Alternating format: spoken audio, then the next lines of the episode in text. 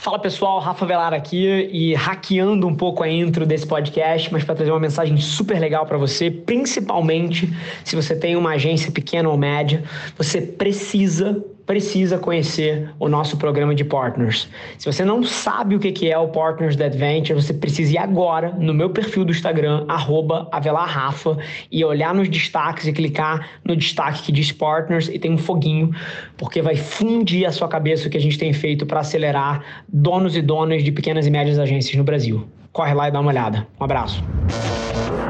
Esse é o Nas Trincheiras.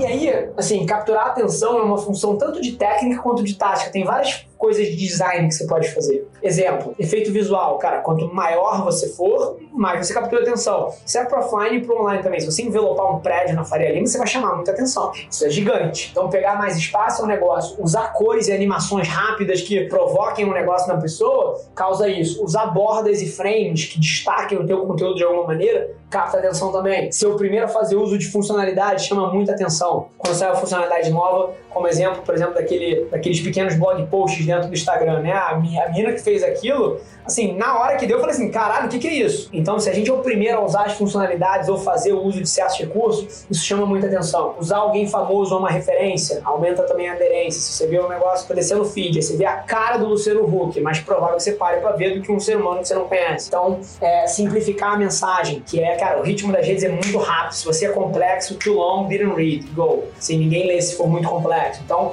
como é que você simplifica a mensagem na hora de capturar a atenção? Lembrando que isso aqui é tudo na hora de capturar a atenção. Depois que é a hora do consumo, aí as regras mudam todas. Aí você pode ser profundo, você pode ser uma série de coisas. Mas para captar a atenção, como é que você simplifica a mensagem?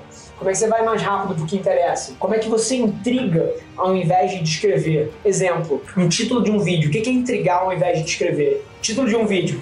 Autoconhecimento é a variável do sucesso. Esse é um título. Aí você pega outro título. A única coisa que te separa dos seus sonhos. Tipo, num você já entregou o tweet. O cara não precisa ver o vídeo. Você já falou. Se você assistir esse vídeo, o que você vai entender é que autoconhecimento é a variável do sucesso. Do outro lado, você falou assim: caralho, qual é a única coisa que me separa do meu sonho? Eu tenho que ver o vídeo. Então, intrigar ao invés de descrever é uma coisa muito poderosa para capturar a atenção. É... E aqui, assim, quais são os assuntos que a sua categoria não fala sobre? Como é que você pode ser a pessoa que traz ele de uma maneira inovadora, de uma maneira diferente? Qual é a maneira como todo mundo faz, faz as coisas? Como é que você quebra os padrões e você fala assim, caralho, esse negócio aqui é único, é diferente. Então, essas são algumas das coisas que ajudam a gente a chamar a atenção.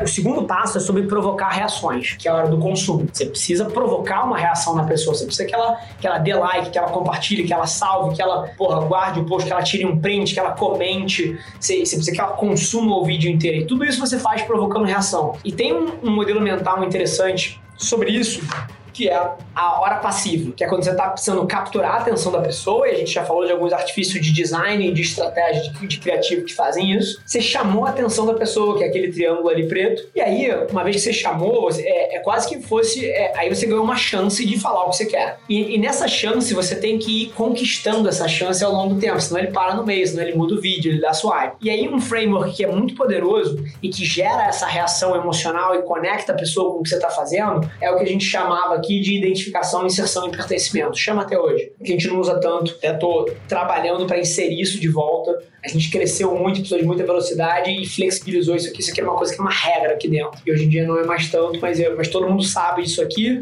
E, e tem, no mínimo, as pessoas têm um framework no fundo da cabeça. Que é, beleza, você chamou atenção. Primeira coisa, a pessoa se identificar com aquilo. E o que, que é a identificação? É a pessoa entender, cara, isso aqui é para mim ou para alguém como eu.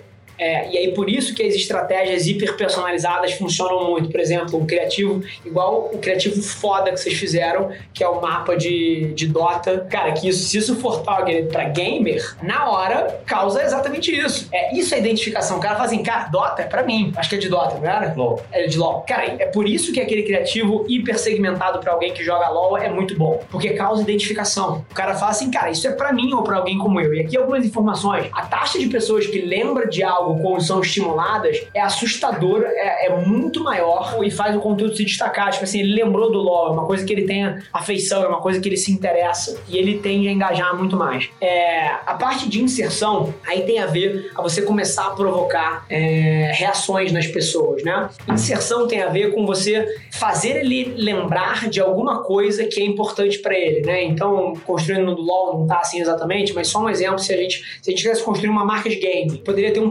parágrafo na copy ou um momento no vídeo e falar assim, lembra quando você pega aquele noob no teu time? É, esse é um negócio que o cara já se identificou com o tema de LoL e você, você inseriu ele num, num contexto, num gatilho de contexto é, que, que pega no centro emocional dele, ele já sentiu muita raiva nessa vida por ter pego um noob no time. Isso prende ele emocionalmente. E aí, no, no último passo, é causar pertencimento, que é você mostrar que, cara, que, que isso é uma tribo, que isso é um conjunto, que no final do dia, cara, a gente é igual a ele e, e isso aqui é um, é um, grupo de pessoas, é fazer ele se sentir parte de alguma coisa.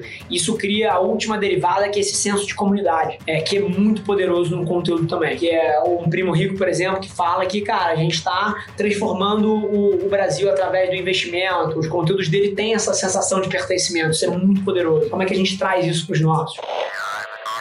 Esse foi mais um episódio da nossa experiência em áudio. E como eu já falei, eu adoraria saber que você está gostando do que a gente está compartilhando por aqui. Então não esquece, se você está tirando valor desse conteúdo, ia significar o um mundo para mim, que você tirasse um print da sua tela, postasse no Stories me marcando e aproveita para ir na sua plataforma favorita também e deixar um rating de cinco estrelas e um comentário lá, ajudando a gente a construir essa comunidade tão vibrante que move o Brasil para frente através do empreendedorismo e que fala desse Brasil que dá certo. É um prazer ter vocês comigo e a gente se vê no próximo episódio do podcast.